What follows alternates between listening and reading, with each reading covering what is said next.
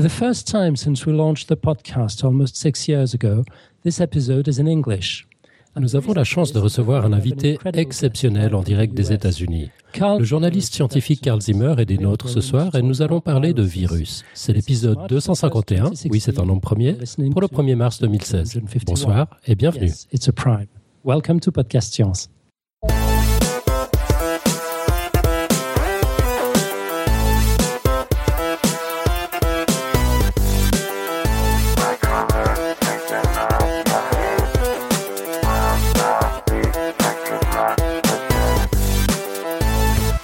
Hi, Alan here in Lausanne, Switzerland. Mon ami Karim et moi-même avons eu le privilège de traduire le dernier livre de Carl Zimmer, Une planète de virus. Un livre fantastique, super bien écrit et qui changera forcément votre vision du monde.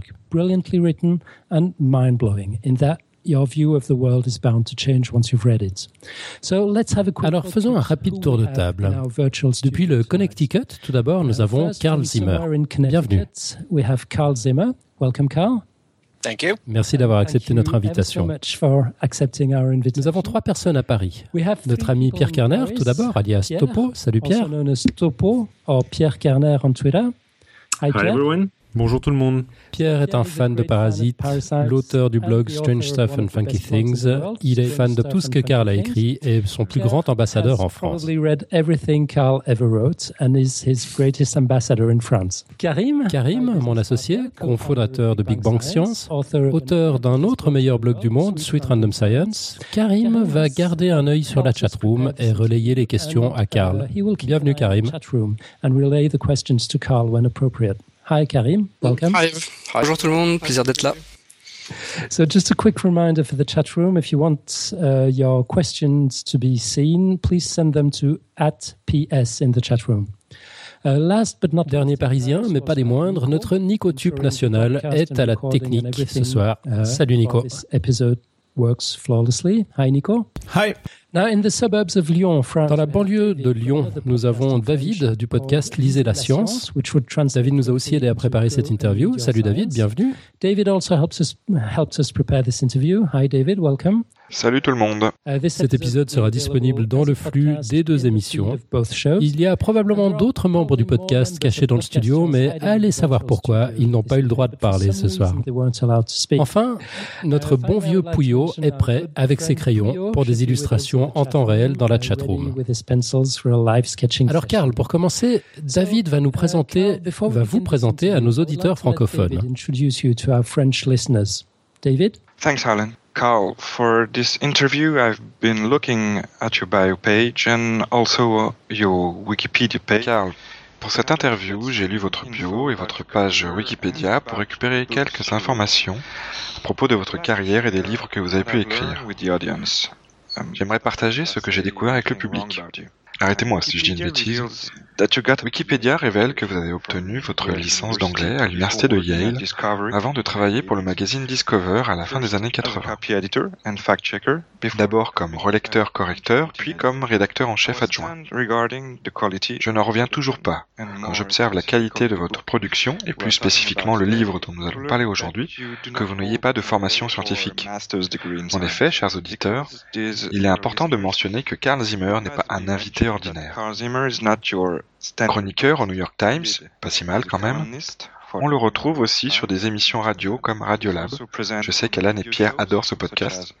Et certains de ses livres ont été largement acclamés par la critique. Soul Made Flesh, A History of Neuroscience, a été par exemple nommé par les 100 meilleurs ouvrages par le New York Times Book Review. Science Inc. Tattoo of the Science Obsessed a aussi été mis en avant par des médias grand public comme le Huffington Post, Der Spiegel ou encore le Guardian. En tant que journaliste, les articles de Carl Zimmer, qu'ils aient été dans Discover, le New York Times, ou sur son blog, The Loom, qui est maintenant hébergé sur la plateforme du National Geographic, ont été reconnus comme faisant partie des meilleurs écrits scientifiques américains dans diverses anthologies. Carl a aussi gagné le prix de l'Association américaine de l'avancement du journalisme scientifique trois fois pour certains de ses articles. À présent, vous devriez être capable de comprendre certaines des raisons qui font qu'avoir M. Carl Zimmer avec nous ce soir est un grand honneur et que nous sommes heureux de pouvoir parler de son livre Une planète de virus. Why we all consider that having Mr. With us tonight is such an and we are happy to talk about his books A Planet of Viruses. Thank you, David. Merci David. Trêve d'introduction. Karl, pour qu'on s'immerge dans le livre, est-ce que vous voulez bien nous en lire les premières lignes à haute voix? Sure. Um, this is a book about viruses, uh, but, uh, Bien sûr, le livre porte sur les virus, même si ce n'est pas évident dans uh, l'introduction. J'essaie de montrer qu'on trouve des virus partout sur Terre. Um, Alors j'ai opté pour un lieu assez extrême. Um, Voici comment ça commence. 50 miles southeast au Mexique, à 80 km au sud-est de la ville de Chihuahua, se trouve la Sierra de Naica, une chaîne de montagnes désolées. En 2000, des mineurs se sont engouffrés dans un réseau de grottes sous ces montagnes. Parvenus à une profondeur de 300 mètres, ils se sont retrouvés dans un lieu qui semblait appartenir à un autre monde. Il se tenait dans une salle d'une dizaine de mètres de large et de 27 mètres de long. Le plafond, les murs et le sol étaient couverts de cristaux de gypse lisse et translucide. Beaucoup de grottes contiennent des cristaux, mais pas comme ceux de Naika. Les cristaux y atteignent 11 mètres de long et pèsent jusqu'à 55 tonnes. Des cristaux de ce genre, on ne les porte pas autour du cou, on les escalade. Wow. Uh, I think that's exactly the voice I had in my head when I, when I read it. it's brilliant. Well, anyway, I guess this will Magnifique. Cela aura permis à nos auditeurs de se faire une idée de votre style, précis, efficace, et pourtant vous parvenez à raconter des histoires inoubliables en partant de simples faits. En moins d'une centaine de pages, vous racontez l'histoire de l'évolution des virus, de notre compréhension des virus, ou plutôt de notre manque de compréhension. Vous couvrez la grippe, le papillomavirus humain à l'origine de cancers de col de l'utérus et de lapins à cornes. Vous parlez des phages, des virus marins, un truc de dingue, des rétrovirus endogènes, du VIH, d'Ebola, de la variole, des virus géants et de plein d'autres choses. Vous vous attaquez même à la définition de la vie elle-même. Alors nous essayons tous ici d'être de bons vulgarisateurs scientifiques, mais je dois avouer que nous avons encore du boulot.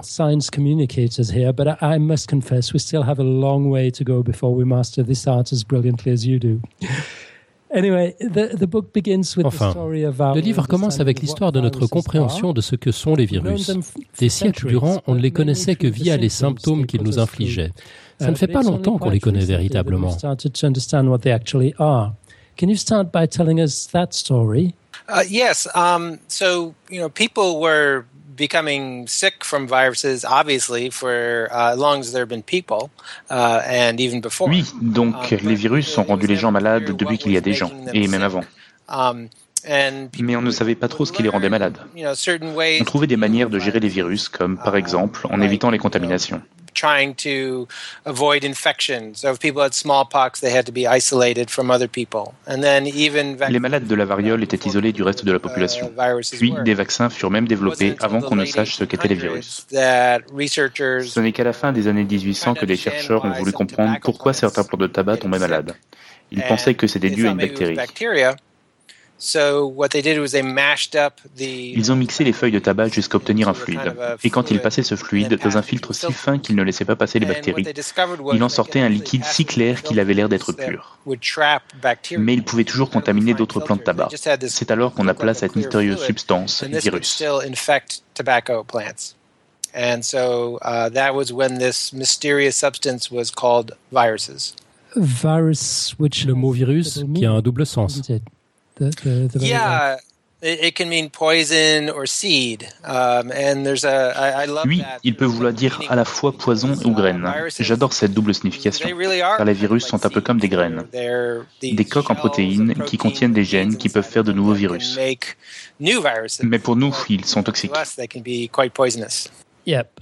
So I think it was in euh, c'est en 1923, je crois, qu'un virologue britannique a déclaré qu'il est impossible de définir leur nature. Et quelques années plus tard, le New York Times titrait que la distinction entre mort et vie a perdu quelque peu de sa validité. Yeah, this was because what uh, you know Oui, car en fait, les scientifiques avaient découvert les virus. Ils ont démontré que quelque chose d'incroyablement petit pouvait véhiculer des maladies, sans voir ce que c'était car les microscopes n'étaient pas encore assez puissants. Uh, uh, Alors, certains chercheurs, le chimiste Wendell Stanley en uh, particulier, se sont dit peut-être qu'on peut cristalliser les virus, peut-être qu'on les verra, de la même façon que l'on cristallise le sel à partir de l'eau salée. And so he actually managed to do that with these viruses that infect tobacco plants. Il a réussi à le faire à partir de ces virus qui infectaient les plants de tabac. Et il a pu en effet créer des cristaux de virus et c'était étrange, car on pouvait stocker ces cristaux pendant des mois, puis les reprendre, les réhydrater, et ils pouvaient à nouveau causer la maladie.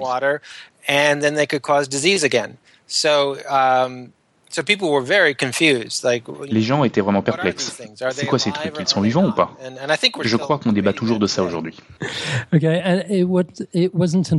et ce n'est qu'à la fin des années 30 qu'on a pu commencer à les voir vraiment. Yeah, that's right. Finally, there were uh, microscopes invented, electron microscopes that were powerful enough oui, c'est exact. On a finalement inventé des microscopes, les microscopes électroniques, assez puissants pour permettre aux scientifiques de grossir suffisamment pour voir ces objets, car ils sont des centaines de fois plus petits qu'une bactérie. En fait, les scientifiques ont pu observer des virus infectant une bactérie. Ils ont appelé des phages et ils ont finalement pu comprendre que ces virus étaient très petits mais pas invisibles. Ils étaient de minuscules entités qui pouvaient envahir nos cellules et les forcer à créer d'autres virus. Euh, Karim, on a déjà des questions dans la chatroom Well, so far we do have one question actually. Um, alors, pour le moment, on a une seule question de Ekel, je crois, qui demande si la découverte des prions suit la même histoire. Um, yeah, that's interesting. They're, they're, so prions are just proteins, um, which kind of get a. Oui, c'est une question intéressante. Les prions sont juste des protéines qui sont déformées et qui peuvent attraper d'autres protéines et les déformer à leur tour.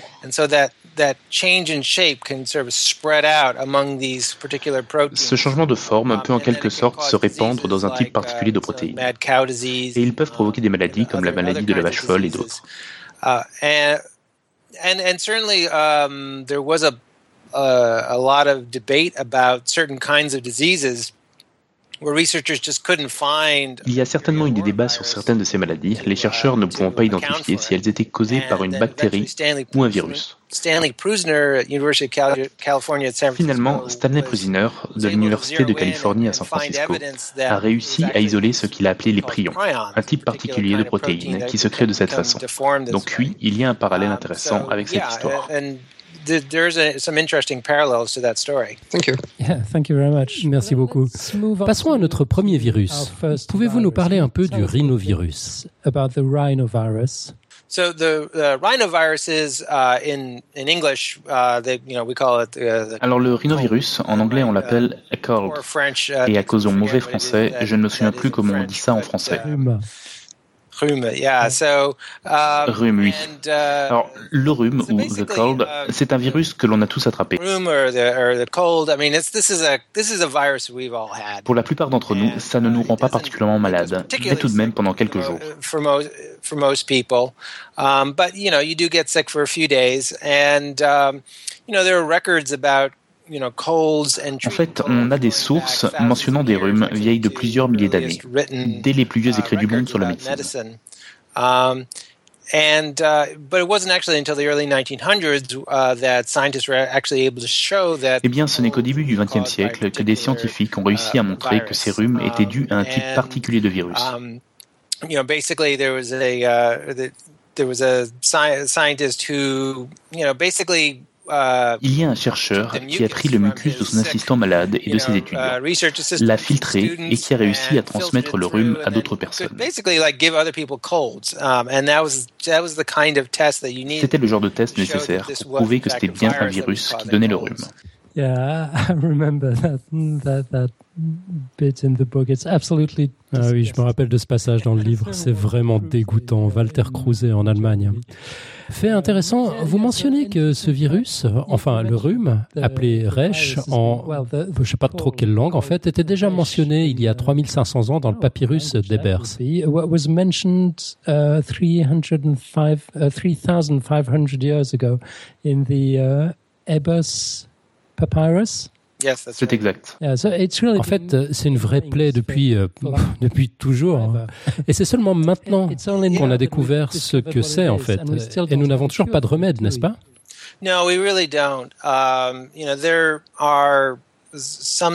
Non, on n'en a pas. Il y a des études qui suggèrent que le zinc pourrait réduire la durée d'un rhume, mais ce n'est pas vraiment un remède.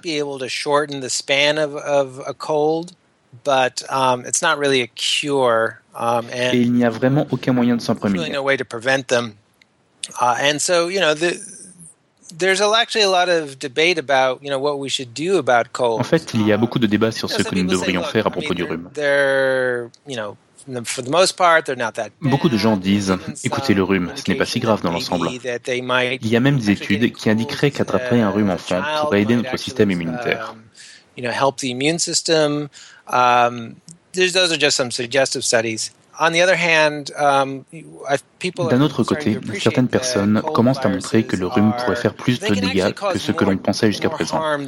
Effectivement, la plupart d'entre nous attrapent un rhume et ça nous fatigue pendant deux ou trois jours et puis c'est tout. Um, Mais en fait, il apparaît que le rhume peut parfois causer des infections respiratoires et peut déclencher d'autres infections, reliées à l'asthme par exemple.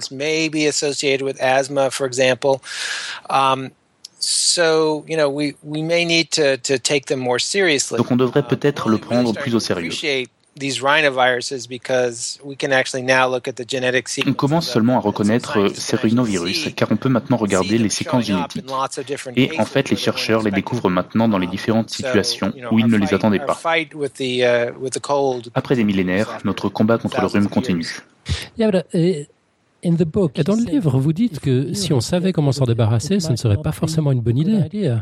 Yeah, that's right. I mean, it, it, in, in a way, um, it's possible that Um, oui, c'est exact. En fait, il se peut qu'avoir un rhume soit un peu comme être exposé à une bactérie ou à la poussière ou autre.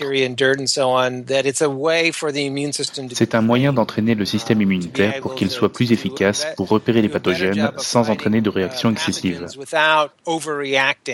Um, on ne veut pas que le système immunitaire réagisse à des éléments inoffensifs, car sinon on pourrait peut-être développer des allergies ou un trouble immunitaire, par exemple. Um, il existe des études qui présentent des résultats intrigants dans ce sens. Je ne dirais pas que ça montre de manière certaine qu'avoir un rhume est une bonne chose, mais c'est intéressant de se poser la question.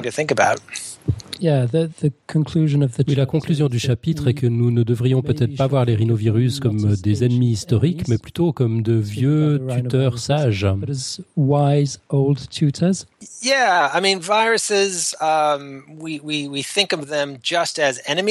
Oui, on ne voit les virus que comme des ennemis.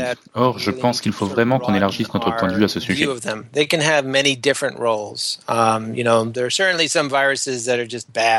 Vous savez, les virus peuvent avoir des rôles différents. Il y a des virus qui sont juste mauvais, uniquement mauvais. Mais il y en a d'autres qui peuvent être inoffensifs, voire, croyez-le ou non, bénéfiques. Il faut prendre en compte tous ces éléments. Hmm. Euh, ok, Karim, des questions pour Carl sur le rhinovirus? regarding the rhinovirus? Um, Alors, pas vraiment sur les rhinovirus, mais j'ai quelques questions. Um, On y va. Go ahead. Ok. Um, première, lors de vos recherches pour Science Inc., avez-vous croisé des tatouages cool de virus? Et si oui, pouvez-vous nous donner des exemples? Could you give some examples? So this is referring to uh, this book I wrote called Science Inc. Uh, Tattoos. Vous faites référence au livre que j'ai écrit et qui uh, s'appelle Science Inc. Tattoos of the Science Obsessed.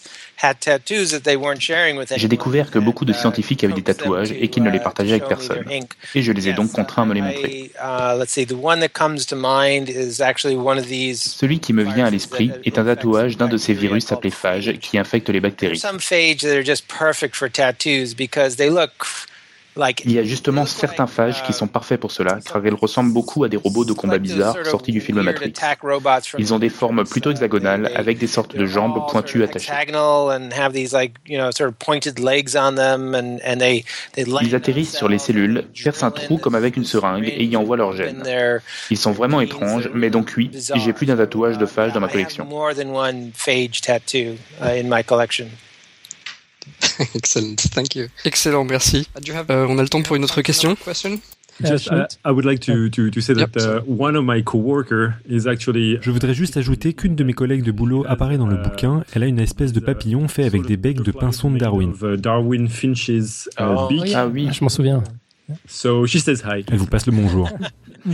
C'est un tatouage magnifique.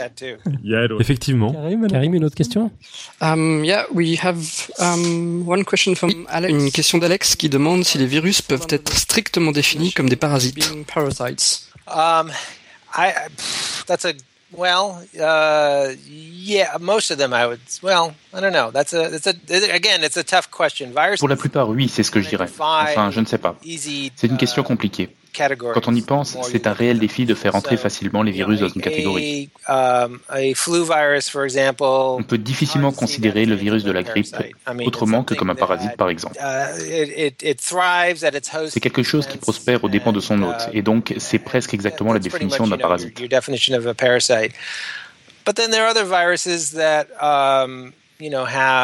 Mais il y a également d'autres virus qui ont en fait des relations bénéfiques avec leurs hôtes for example, carry genes for antibiotic resistance. Now, if a virus like that par exemple, ces virus qui portent des gènes de résistance aux antibiotiques.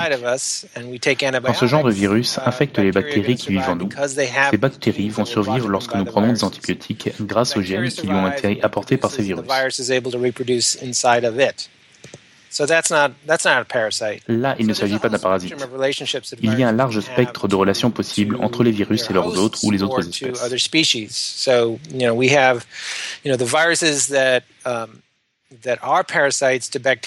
Nous avons des virus qui sont des parasites de bactéries dans nos intestins.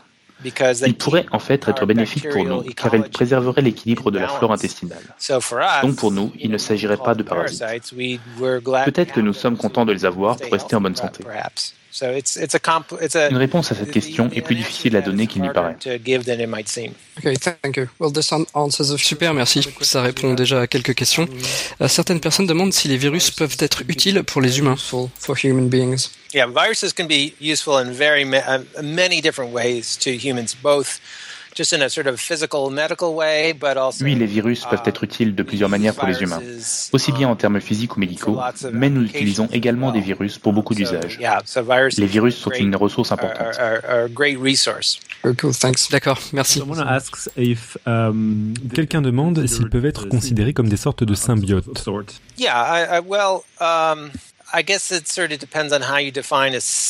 Eh bien, j'imagine que ça dépend de comment vous définissez un symbiote. Si on parle de choses qui ont une relation mutuelle bénéfique avec leurs hôtes, alors parfois c'est le cas. Pour certaines espèces de virus, pour certains hôtes, cela peut en effet être bénéfique. Ils peuvent amener des gènes bénéfiques, etc. Parfois, c'est quelque chose de plus soumis à condition. Parfois, les virus ont une attitude envers leurs hôtes qui est Nous pouvons être amis jusqu'à ce que les choses tournent mal, auquel cas je ne veux plus rien avoir à faire avec toi.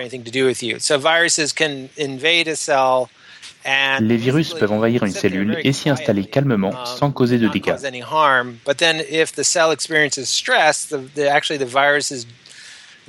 Mais si la cellule subit un stress, le virus peut le détecter et déclencher ses gènes, se reproduire, déchirer la cellule et s'en échapper.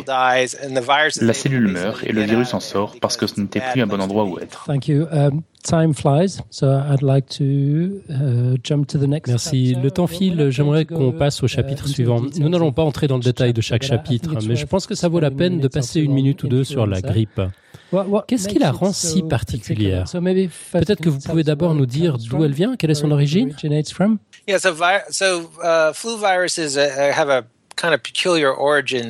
oui, donc les virus de la grippe ont une origine particulière.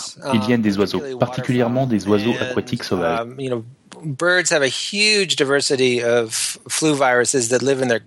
Une grande diversité de virus grippaux vivent dans les intestins des oiseaux. Et pour la plupart, ils sont inoffensifs. Régulièrement, de nouvelles grippes aviaires sautent dans notre espèce. Uh, they adapt to circulating among humans. And instead of being a elles s'adaptent à la diffusion entre humains et au lieu d'être des virus intestinaux, elles deviennent des virus respiratoires et nous les diffusons en intervalles, en ayant les virus sur nos mains, en touchant des surfaces, etc. Um, nous sommes constamment en train de recevoir des virus de ce réservoir réapprovisionné en permanence. Uh, ce qui est différent de la manière dont les autres virus sont produits.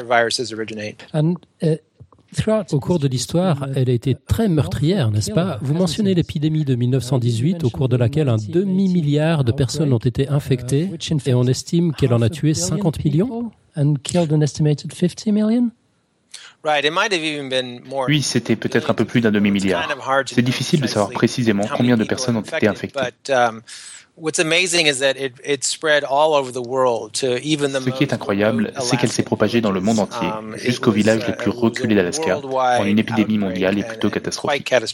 Euh, ok, Karim, Karim, d'autres questions? Il y a une question qui est, je pense, au cœur du livre. Les virus sont-ils ou non vivants?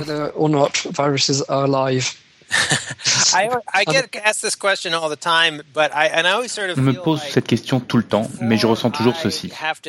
Avant que je réponde à cette question, je pense que la personne qui la pose doit me dire ce qu'est la vie.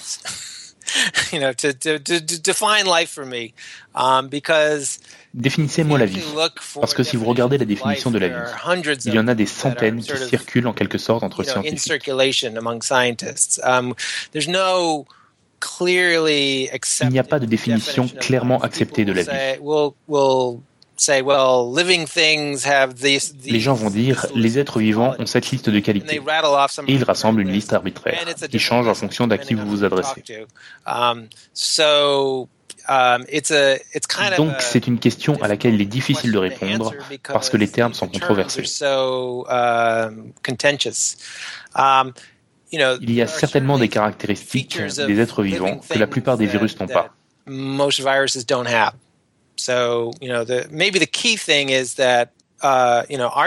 Peut-être que la chose principale est que nos cellules ont des petites uh, usines, appelées ribosomes, pour construire les protéines à partir de blocs de construction. Nos cellules peuvent grandir, construire de nouvelles protéines, construire leurs propres gènes.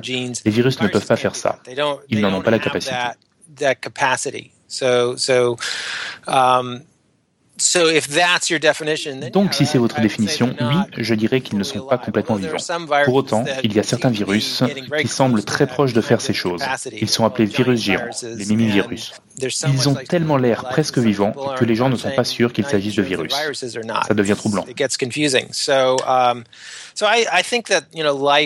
You know, we we tend to think in a very binary way, life and death. Um, but I think in terms of biology, je pense que nous avons tendance à penser la vie de façon binaire, mais je pense qu'en termes de biologie, il y a en fait un continuum. Je ne sais pas comment l'appeler. Des systèmes biologiques, des systèmes vivants, du simple virus aux formes complètement vivantes comme nous. Je pense qu'il est plus difficile qu'on ne le croit de tracer une ligne et de dire de ce côté-ci les choses sont vivantes, de celui-ci elles ne le sont pas. Je voudrais passer au chapitre suivant, qui est à propos du virus de papillome humain, VPH ou HPV, qui peut faire pousser des cornes sur les lapins, ça c'est une histoire incroyable, ou provoquer des cancers du col de l'utérus chez l'humain, ou même les faire ressembler à des arbres. Vous pouvez nous parler de ce virus? Can you share your, your insight about this one? Sure. Um, so human papillomavirus is is um, is, is a, one of the better known viruses now. Bien sûr. Le HPV est un des virus les mieux connus à présent, en partie, je pense, parce que sa menace est si bien évaluée. Les femmes infectées par certaines souches de HPV risquent de développer des cancers du col de l'utérus. Les hommes risquent également de développer des cancers avec ce virus.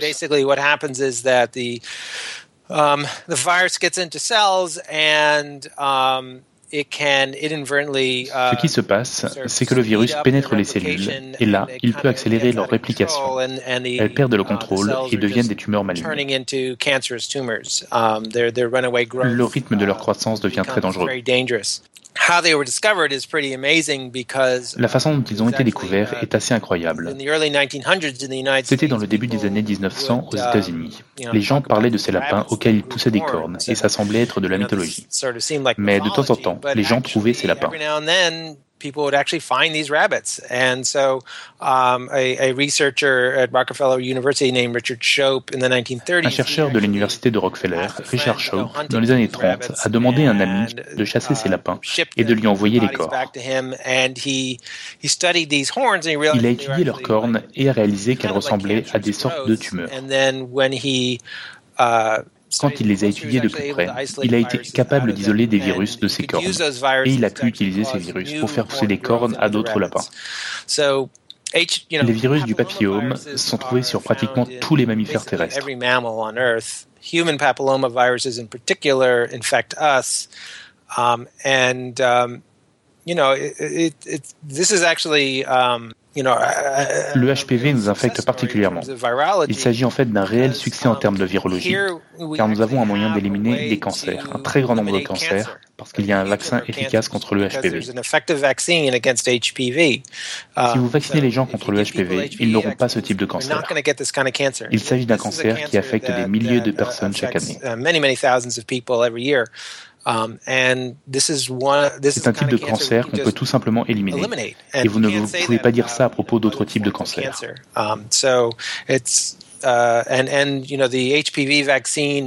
Les résultats du vaccin contre le HPV sont en train d'être connus.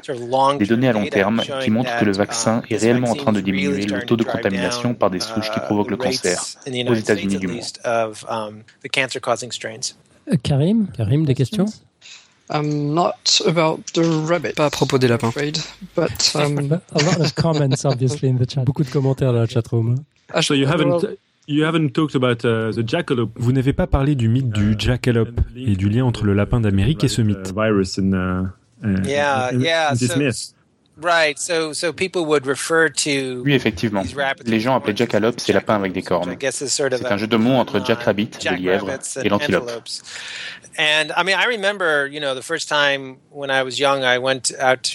Je me rappelle que quand j'étais jeune, j'étais allé dans le Wyoming et le Montana, et parfois dans des restaurants, vous pouvez apercevoir des trophées de jackalope, qui sont en fait des lapins avec des cornes d'antilope collées. Vous pouviez acheter des cartes postales avec ces jackalopes.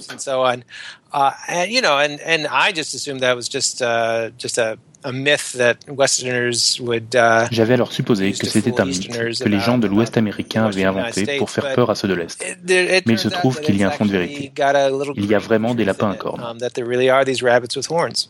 Je viens de poster une image de Reagan portant un trophée de jackalope. Trophy. Ah, et il y a eu une autre image dans la chatroom. J'allais sauter la question, mais puisqu'on en parle, pouvez-vous nous parler de Dede, le garçon indonésien des années 80 Dede, the Indonesian boy in the 80s? Yeah, so, so, um, So in addition to uh, cervical cancer, HPV, oui, en plus du cancer du col de l'utérus, le HPV, dans d'autres situations, peut provoquer des excroissances des cellules de la peau et peut causer des verrues ou d'autres tumeurs uh, précancéreuses. Um, and then if you know the the reason that these things happen, uh, Une des raisons, c'est que les cellules tentent de uh, devancer le système immunitaire.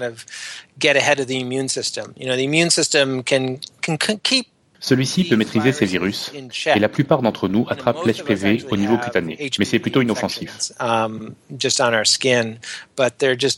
ne sont pas les mêmes souches qui causent le cancer du col de um, l'utérus cancer causing strains that cause uh, cervical cancer. But in any case, um, there was, Mais il y a cet homme qui avait sans doute une uh, déficience de son système immunitaire uh, car sa peau réagissait à chaque fois qu'elle entrait en contact avec le HPV. deficiency, which meant that as soon as he got HPV on his skin, it would just take off. It would just make his skin cells grow really fast and Cela provoquait une croissance um, très rapide des cellules cutanées. He, he, his skin started to look like tree bark. C'était horrible. Sa peau ressemblait à de l'écorce. Ces tumeurs apparaissaient sur ses bras et d'autres parties de son corps. He was actually found by doctors in, in a traveling freak show. Les docteurs le trouvèrent dans un freak show itinérant et il fut uh, opéré lourdement pour retirer ses excroissances.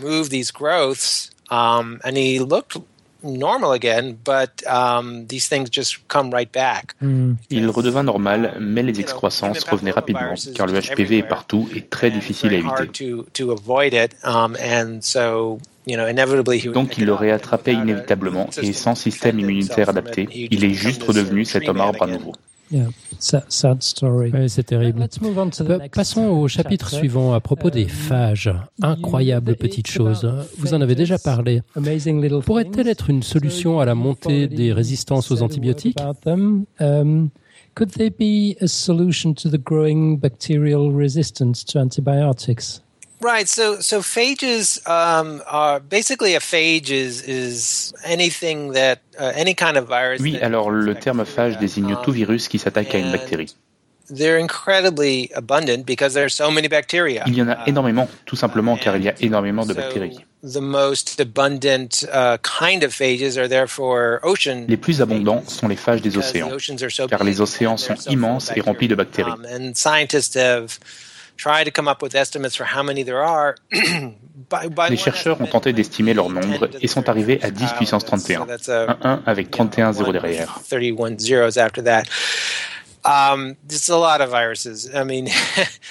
Ça fait beaucoup de virus. Et les virus sont donc la forme de vie, si on peut les appeler ainsi, la plus répandue sur la planète.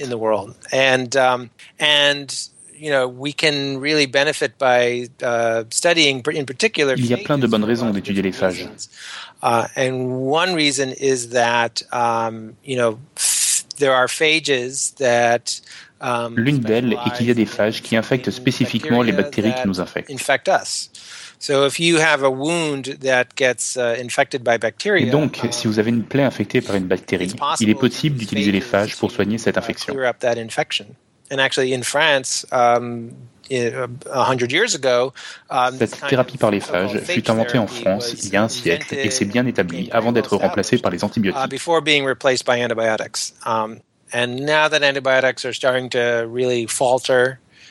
Et maintenant que les antibiotiques commencent à nous faire défaut et qu'on voit apparaître des résistances aux antibiotiques, les chercheurs se tournent de plus en plus vers les phages, en regardant s'ils peuvent réintroduire des phages efficaces contre les infections. Uh, vous avez mentionné les virus des océans et je voudrais y revenir. J'ai découvert quelque chose d'incroyable dans votre livre. Si vous respirez dix fois, l'une de ces respirations est due à, à des virus. Uh, one of those. Uh... Yeah, it's it's uh, it's kind of mind blowing actually that there are uh, there are viruses. Uh, oui, c'est vraiment dingue. Certains virus phages des océans infectent spécifiquement les bactéries qui produisent pas mal de notre oxygène. Uh, and these viruses actually Ces virus portent sur eux certains des gènes de la photosynthèse.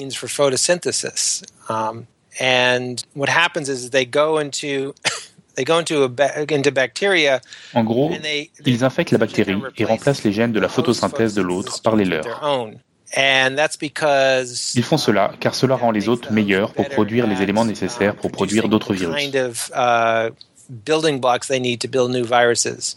So they're sort of tweaking the photosynthesis to suit Ils adaptent en quelque sorte la photosynthèse pour leurs besoins et, dans le processus, les cellules utilisent du dioxyde de carbone et produisent de l'oxygène. They're taking in carbon dioxide and they're giving off oxygen. And we're breathing that oxygen and that oxygen Nous respirons de l'oxygène qui vient dans un grand nombre de cas de ces bactéries infectées. Infected bacteria. So, um, nous pouvons littéralement remercier les virus pour l'air que nous respirons. Incroyable histoire. Um, on trouve une autre histoire dans le chapitre Nos parasites intérieurs, où on apprend que les mammifères uh, peuvent remercier les virus pour l'existence du placenta.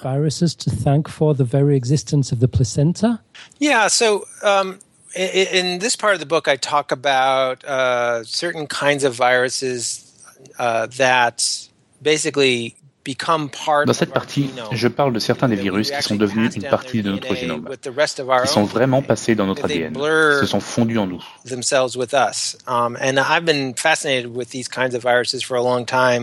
Ça fait un moment que ces virus me fascinent et que je suis toutes les recherches qui en parlent. Um, Des chercheurs ont trouvé que dans plusieurs cas, leur ADN, transmis depuis des millénaires, a été capté à travers l'évolution pour faire des choses pour nous.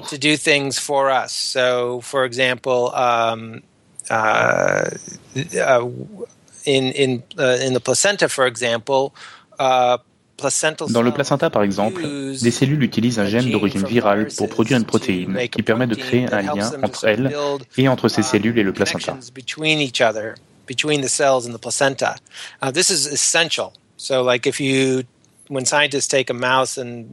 C'est essentiel. Et quand des chercheurs désactivent ce gène viral chez une souris, le placenta ne se fait pas et les embryons meurent. C'est un exemple frappant de la façon dont nous avons coopté les virus. Ironiquement, nous utilisons aussi leurs gènes pour combattre d'autres virus. Aussi étrange que ça peut paraître, nous sommes en partie des virus. On a officiellement sidéré la chatroom. Karim, des questions? um, No questions, but yeah, people are, reacting and saying. Non, mais effectivement, les gens sont épatés de voir à quel point les virus sont importants. Euh, j'ai une question, si possible. Pensez-vous que la phagothérapie sera utilisée dans le futur?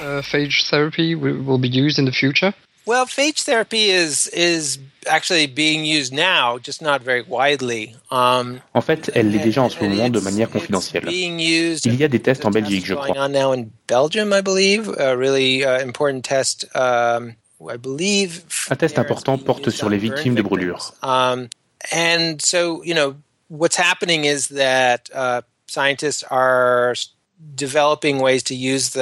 les chercheurs développent des moyens pour les utiliser lorsque les antibiotiques ne fonctionnent plus. Pour les grands brûlés, vous n'avez pas envie de donner des tonnes et des tonnes d'antibiotiques à une personne si vulnérable. Et dans ce cas, les phages peuvent être une bonne alternative. Um, Mais est-ce que la phagothérapie est vraiment sûre? Vous ne pouvez pas juste piocher n'importe quelle phage pour une infection. Un virus peut peut-être infecter une seule espèce ou même une seule souche. Et si vous n'avez pas la bonne combinaison, ça ne va pas marcher. Thank you.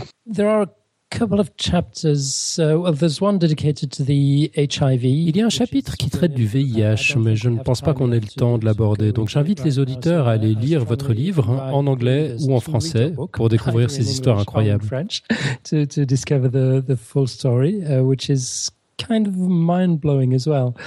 Um, uh, Vous parlez aussi de la mondialisation du virus du Nil occidental et de comment il est devenu américain. On ne va pas entrer dans les détails de cette histoire non plus, mais uh, est-ce qu'on assiste au même genre de phénomène avec le virus Zika? Comment on dit d'ailleurs en anglais Zika Zika? Zika, how do you say that in English? Zika? Um, Ça se dit Zika. Zika, ok. Yeah, I mean, what, what we can on peut maintenant uh, suivre ces virus d'une façon qui n'était pas possible dans les décennies ou les siècles précédents.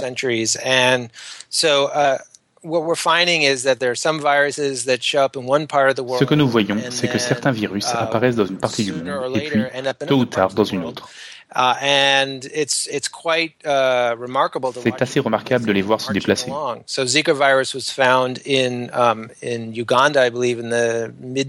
Le virus Zika a été trouvé en Ouganda, je crois, au milieu du XXe siècle, et pas vraiment ailleurs avant les 20 dernières années.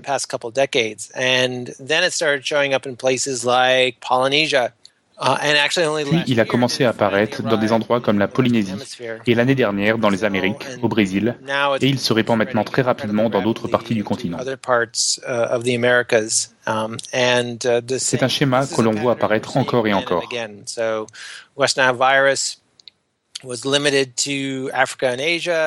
Le virus du Nil occidental était limité à l'Afrique et à l'Asie il y a encore dix ans.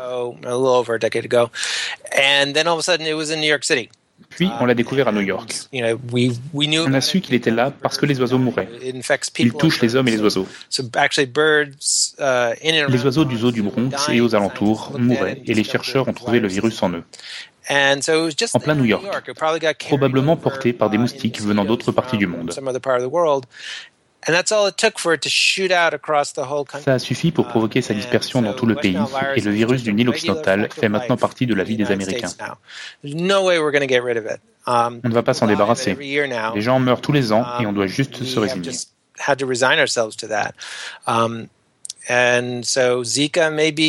Zika va suivre le même schéma, à moins que l'on trouve un vaccin et que l'on mène une campagne intensive de vaccination et contre les moustiques qui le portent. Um, le chikungunya est un autre exemple. Malheureusement, on voit de plus en plus d'exemples de ces virus apparaître partout dans le monde.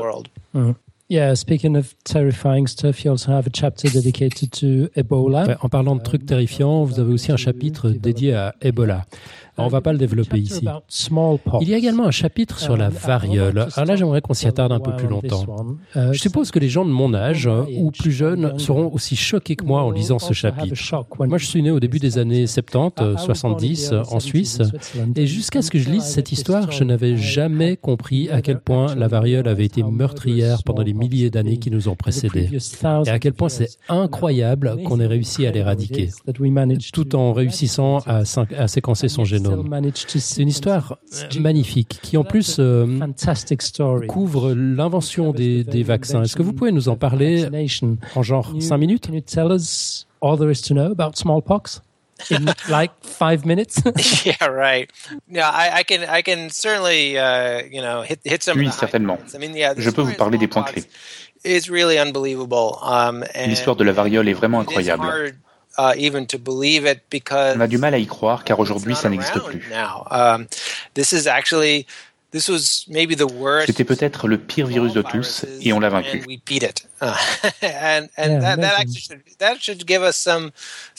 Et ça, ça devrait nous donner confiance pour essayer d'en combattre d'autres. Um, La transmission se faisait de personne à personne. Um, Elle causait d'horribles scarifications et la maladie était terriblement mortelle. Une part importante des gens infectés en mouraient. Il y a une estimation. En Europe, et en Europe seulement, entre 1400 et 1800, la variole a tué chaque siècle 500 millions de personnes. C'est un peu inimaginable.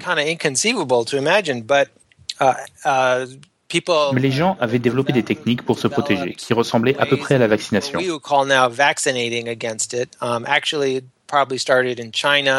En fait, ça a probablement commencé en Chine, puis ramené en Europe. Uh, Edward Jenner, Edward Jenner, au XVIIIe siècle, a fait des progrès pour traiter la maladie en découvrant une souche de virus qui protégeait contre la variole, sans être dangereuse pour soi.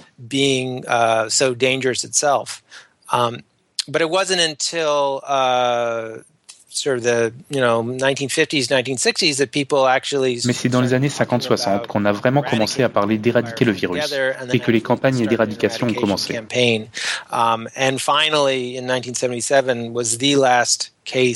Finalement, en 1977, en Éthiopie, on a eu le dernier cas de variole contracté de manière naturelle.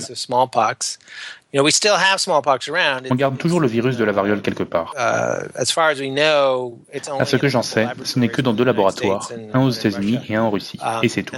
Maintenant, on a un débat sur est-ce qu'il faut se débarrasser de tout ou le garder pour des études qui pourraient nous donner des idées. Mission accomplie en moins de 5 minutes. Vous êtes juste épatant. Merci beaucoup. Karim, des questions? Um, Karim, do, do you have questions? Une question de vocabulaire. Variole se dit smallpox en anglais, mais est-ce qu'il y a une big pox? Not that I know of. There are giant viruses. And I write about them in the book. These are Pas que je sache, non. Il y a des virus géants dont je parle dans le livre.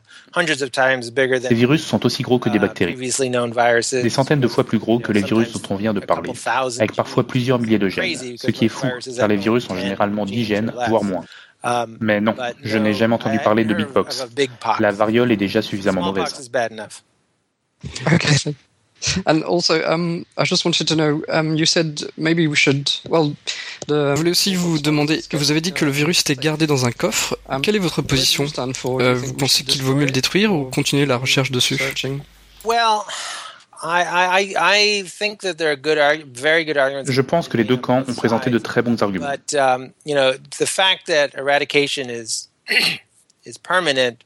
Je suis en revanche un peu méfiant sur le fait que l'éradication soit permanente. Um, Et d'ailleurs, on pourrait même penser que l'éradication n'est pas possible. Par exemple, on n'est pas sûr que tous les stocks de variole soient connus. Il est possible que certaines personnes en gardent quelque part et pourraient les libérer. On ne peut juste pas savoir.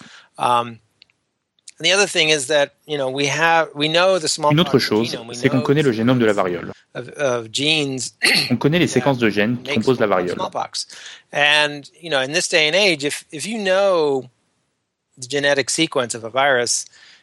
À notre époque, en connaissant ça, on peut faire le virus. Avec la biologie synthétique, je pense que la variole ne pourra jamais être éradiquée. On ne sait pas encore tout sur la variole, et on pourrait apprendre des choses sur les virus apparentés, qui seront peut-être la cause de la prochaine grande épidémie. Alors bon. J'ai tendance à dire, ne l'éradiquons pas. Ok, thank you very much. Ok, merci beaucoup. Vous venez de, de parler des virus géants. Je crois que Pierre a une question en lien avec l'actualité. Pierre? Yeah, indeed. Uh, I came across your coverage of a very recent uh, discovery regarding giant viruses. Oui, effectivement, je viens de tomber sur votre article évoquant la découverte très récente dans un virus géant d'un système de type CRISPR. Je me demandais si vous pouviez expliquer en quelques mots en quoi consiste la découverte, mais aussi quelles précautions vous prenez lorsque vous écrivez sur des découvertes si récentes et des sujets aussi chauds.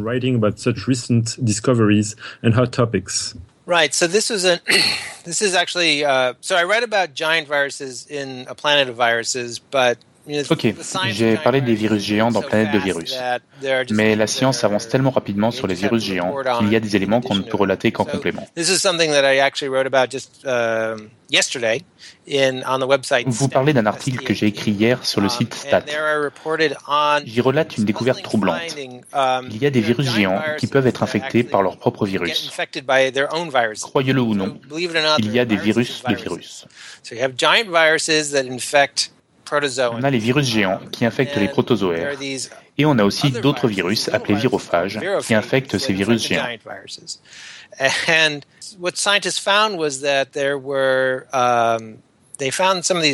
Les scientifiques ont trouvé que certains virophages pouvaient infecter certains virus géants, mais pas des souches très proches de ces virus. Ils se sont demandé, que se passe-t-il? Ça devrait être possible.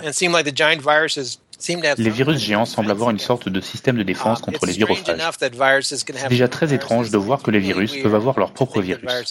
Mais c'est encore plus bizarre de penser qu'ils ont leur propre um, système immunitaire.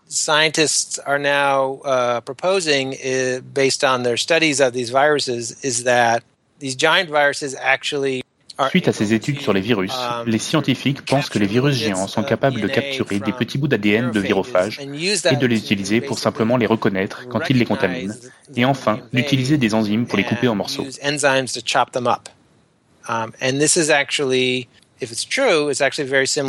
Si c'est le cas, c'est très similaire à ce qui se passe avec CRISPR, qui est un système immunitaire que les bactéries utilisent pour combattre les virus.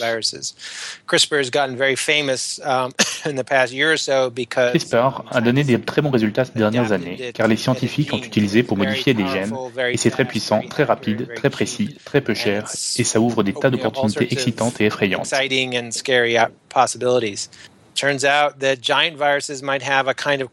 Il s'avère que les virus géants ont une espèce de uh, CRISPR à eux. Qui sait où ça pourrait mener pour d'autres applications de modification uh, On n'en sait vraiment rien. Vous avez posé une bonne question sur ce qui se passe quand quelque chose comme ça arrive. Un nouveau papier sort avec des découvertes étonnantes. Il faut être méfiant car il se peut très bien que ça s'avère ne pas être vrai. Peut-être que dans un, deux ou trois ans, les scientifiques qui vont essayer de suivre ce sujet vont se rendre compte que celui qui a fait la première découverte s'est trompé.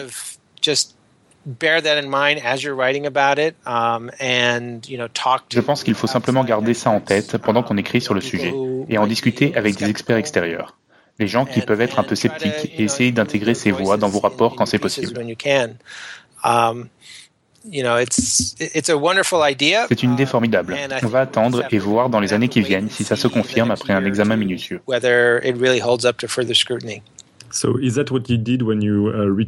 C'est ce que vous avez fait quand vous avez contacté Jennifer Doudna pour cette histoire en particulier, pour avoir son opinion sur le sujet? Oui, j'ai contacté Jennifer Doudna de Berkeley, qui est une experte de CRISPR. J'ai parlé à deux, trois virologistes également pour avoir leurs sentiments sur le sujet.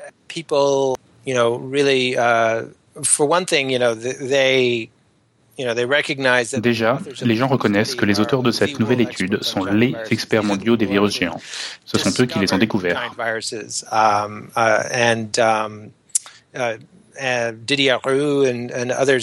Didier Raoult et d'autres en France sont vraiment pionniers dans ce domaine. Et s'ils publient un papier, il faut l'étudier attentivement. Ça ne veut pas dire qu'ils ne se trompent pas, mais ça vaut quelque chose. Uh, Merci infiniment. Le temps passe, on va devoir boucler en ce qui concerne le livre. Il y a une dernière question que je voulais vous poser. En fait, c'est juste une question de temps avant que la prochaine épidémie ne nous frappe, n'est-ce pas? Uh, yeah, um, uh, unfortunately, um, you know, it, it's we're, we're dealing, for example, right now. Malheureusement, oui. C'est ce qui est en train de se passer en ce moment avec Zika, par exemple. Ça arrive tout le temps. Il y a juste une question d'échelle. Sort of a question of just the, the scale of them. Sometimes, sometimes they turn out to be Parfois, il s'avère que les virus ne sont pas spécialement énormes, comme par exemple le SRAS, le syndrome respiratoire aigu sévère dont je parle dans le livre. On ne veut pas l'attraper, ça peut être mortel. Mais pour le moment, il est très limité et se propage dans les hôpitaux et pas forcément à l'extérieur. Donc ce n'est pas comme la grippe. Mais oui, on va avoir de plus en plus de cas comme ça. Et certains pourraient être très mauvais.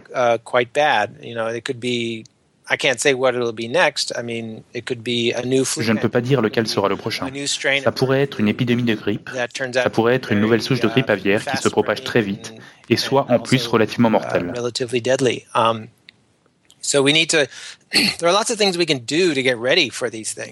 Il y a pas mal de choses qu'on peut faire pour être prêt dans ces cas. C'est bien. Mais c'est aussi frustrant car on se rend compte qu'on ne fait pas tout ce qu'on pourrait faire.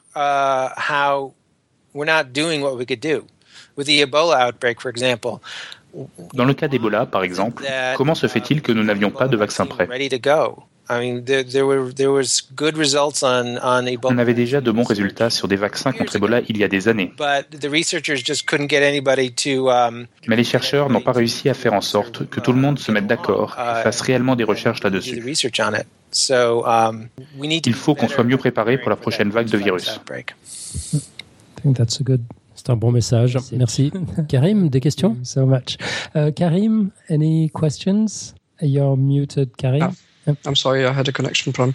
Uh, non. non, je crois que les gens sont toujours impressionnés et essayent de digérer le truc du virus dans un virus. Within a virus thing. So, um, we're still on that. Uh, okay. So regarding the book, I definitely... Ok, alors en ce qui concerne le livre, j'invite vraiment chaudement nos, nos auditeurs à le lire, soit en anglais, A Planet of Viruses, dont la deuxième édition est disponible partout, et à partir du 11 mars, il est aussi disponible en français sous le titre Planète de virus. Je ne sais pas si je l'ai précisé, mais les traducteurs ont fait un boulot fabuleux. Um, Allez, maintenant je vais laisser la parole à David et Pierre qui vont poser quelques questions supplémentaires, pas à propos du livre, mais sur vous, Karl, votre vie et plus particulièrement vos écrits. Uh, David um, J'aimerais revenir sur votre parcours académique. Ne faut-il pas être un scientifique pour comprendre et communiquer sur la science?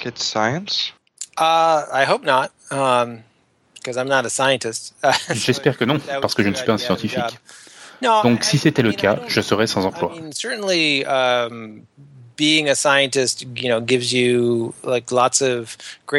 Sérieusement, il est certain qu'être un scientifique donne pas mal de notions sur comment marche la science et ça donne beaucoup d'expertise dans un domaine particulier. Mais je ne pense pas que ça empêche les autres personnes de s'y intéresser ou d'écrire sur la science.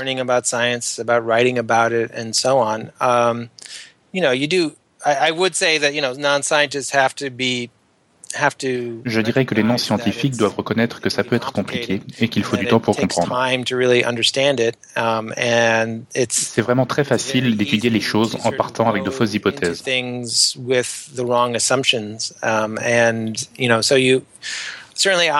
Il est certain qu'en tant que non-scientifique, je me remets sans cesse en question. Je vérifie plusieurs fois pour m'assurer que j'ai bien compris. C'est bien et c'est intéressant de voir où j'ai fait des erreurs et d'apprendre de ça. Mais je n'aime pas ça. Je préfère m'en apercevoir avant que mes papiers soient publiés plutôt qu'après.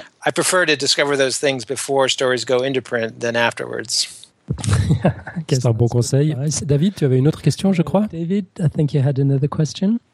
Yes. Um, in the Dans l'avant-propos, on peut lire que le contenu du livre était initialement prévu pour des essais dans le cadre du projet World of Viruses. Euh, pourriez-vous peut-être nous parler un peu de cette initiative et est-ce de cette manière que le livre a vu le jour? How did the book come to life, perhaps? Right. So this was uh, an educational project um, that. Uh, exact. C'était un projet éducatif organisé par des personnes de l'université du Nebraska. Ils font pas mal de projets éducatifs différents sur l'évolution et d'autres sujets, et ils sont entrés en contact avec moi. Dans un premier temps, je devais juste écrire quelques essais sur les virus, juste pour les présenter aux étudiants.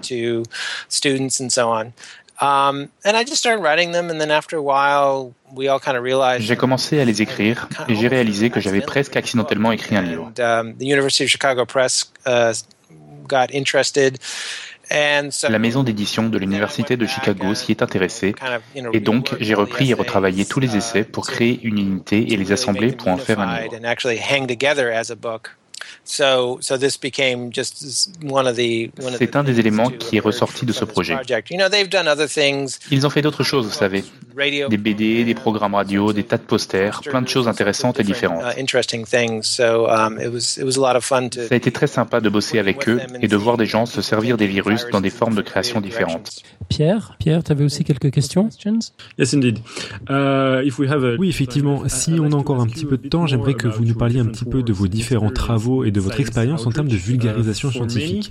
Pour beaucoup, nous compris, vous arrivez à très bien équilibrer le fait de relater des faits, raconter une histoire et présenter des opinions. Selon vous, quels sont les principaux progrès qui vous ont permis d'atteindre cet équilibre Well, um, I mean, my own experience. Uh, I mean, I can't say that it was Dans mon cas, je ne peux pas dire que tout a été consciemment réfléchi, mais vous savez, j'ai travaillé dix ans pour le magazine Discover, j'ai été rédacteur en chef pendant quatre ans, et ça a vraiment été ma formation dans le journalisme scientifique. Comprendre comment le faire. Commencer par être celui qui vérifie les données, puis écrire de courts articles, et apprendre de rédacteurs et de journalistes très talentueux.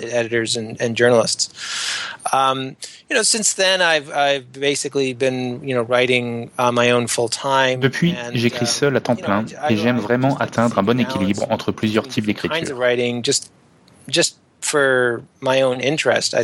Déjà par intérêt personnel. Je pense que je m'ennuierais un peu si j'écrivais tout le temps le même type de choses. Donc, quand j'ai fini un livre, ce que j'aime faire habituellement, c'est commencer à travailler sur quelque chose de très très court. J'aime beaucoup ça, pouvoir écrire quelque chose, le faire très rapidement, puis avancer à partir de là. C'est un processus continu. Régler finement mon emploi du temps et ma journée, regarder ce que j'ai déjà écrit essayer de comprendre comment je vais avancer à partir de là dans une direction différente. Euh, vous avez testé pas mal de médias, les blogs, les journaux et magazines, New York Times, National Geographic, Time Scientific American, Science et Popular Science, les podcasts, Radiolab, Fresh Air, Meet the Scientist and This American Life, et récemment la vidéo avec Stat. Maintenant que vous avez un petit peu tout testé, quels sont les avantages et inconvénients de chaque média? Est-ce qu'il y en a un que vous préférez et est-ce que vous pensez qu'il y a un passage possible de l'un à l'autre? You know, I'm working on a book right now about heredity, and, and I really je travaille actuellement sur un livre et j'aime vraiment pouvoir travailler un jour entier, voire plusieurs jours, uniquement sur un gros projet spécifique. Um, Pour le côté créatif, c'est vraiment satisfaisant. Um, Mais aujourd'hui, le domaine des livres devient un domaine un peu saturé.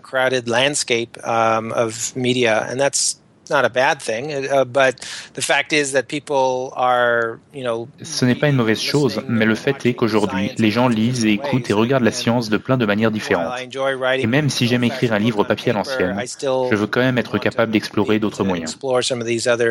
outlets. And so, you know, the video for stat is, that I've been doing is La vidéo pour Stat que j'ai faite est quelque chose de complètement nouveau pour moi. Mais je pense que si on a de la chance, on essaie de nouvelles choses en travaillant avec des gens qui savent ce qu'ils font. Et donc, on ne peut pas se tromper. Dans mon cas, je travaille avec un producteur, Matthew Orr, qui a 10 ans d'expérience dans la vidéo et qui travaille dans des endroits comme le New York Times.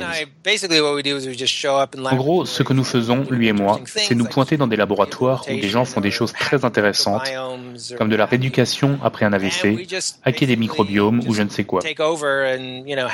En quelque sorte, on prend le pouvoir et on leur demande de nous montrer ce qu'ils font et de nous raconter leur histoire. Matt filme tout le temps et cherche de belles images pour illustrer ce dont on est en train de parler. Mais c'est un challenge complètement différent ici. Il faut arriver à résumer en 5 minutes ce que les gens étudient depuis des années. Et ce n'est pas toujours facile. Ok, j'ai encore le temps pour quelques questions oui, bien sûr. Encore quelques minutes.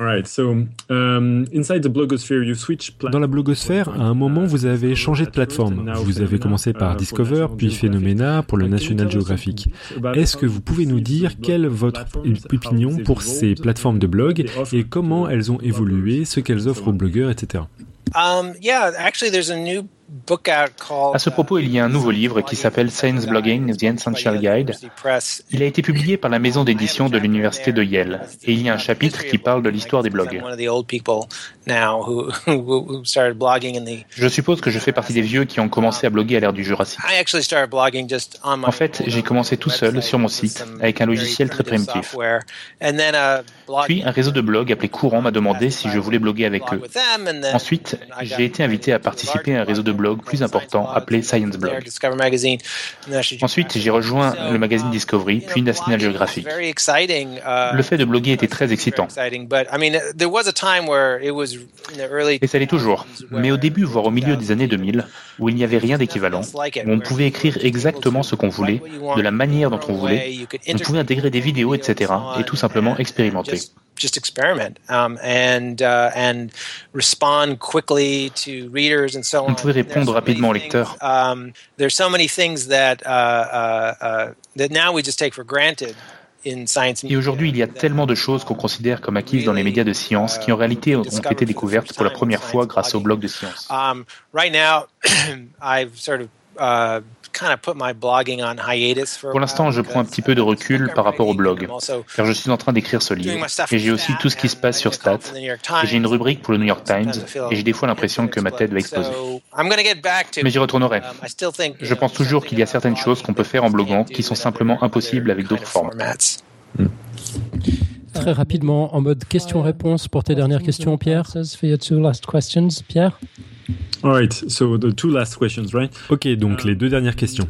À certains moments, vous avez activement plaidé pour une nouvelle manière de faire de la science, notamment suite au désastre de la fausse découverte de bactéries à l'arsenic. Est-ce que vous pensez que c'est un travail pour quelqu'un comme vous, qui a un regard extérieur sur comment on fait de la science et comment elle est perçue?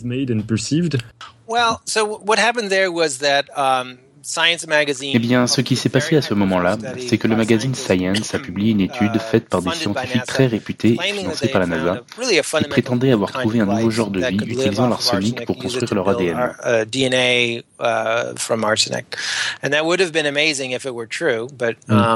Ça aurait été incroyable si cela avait été vrai, mais ça ne l'était probablement pas.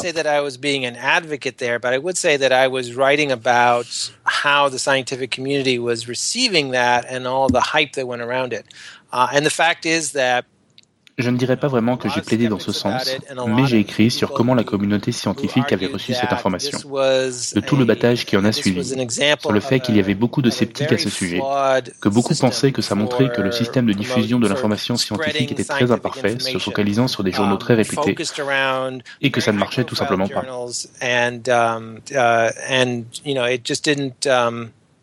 It just wasn't working. Um, and uh, you know, and so I was writing about things like, you know, J'ai écrit sur ce qui se passe après la publication, le peer review, une fois que tous les papiers sont sortis.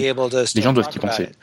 Um, je ne dirais pas que j'ai plaidé, mais j'ai présenté les grandes tendances dans la communauté scientifique, dont une qui est en train de prendre de l'importance.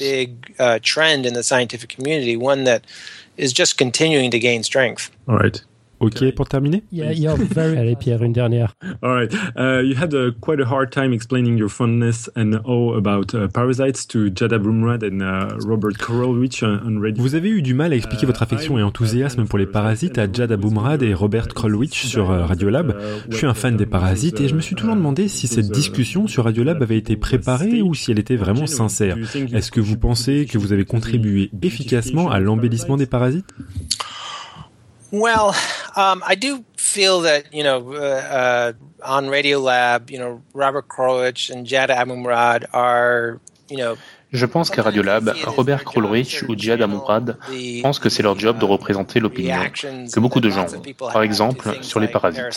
On a le sentiment que ça fait peur et que c'est bizarre. Ils ne veulent pas entendre parler. C'est juste mauvais.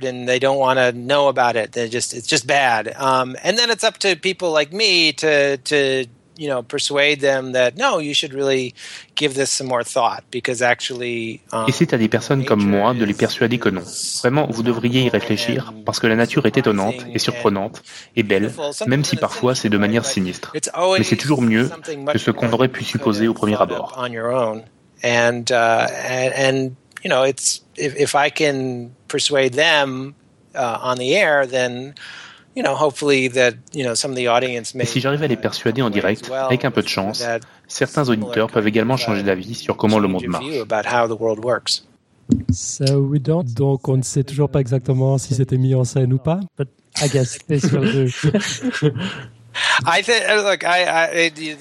Ils ne m'ont pas envoyé de scénario. Uh, Nous sommes assis et ils ont commencé à me titiller. C'était marrant.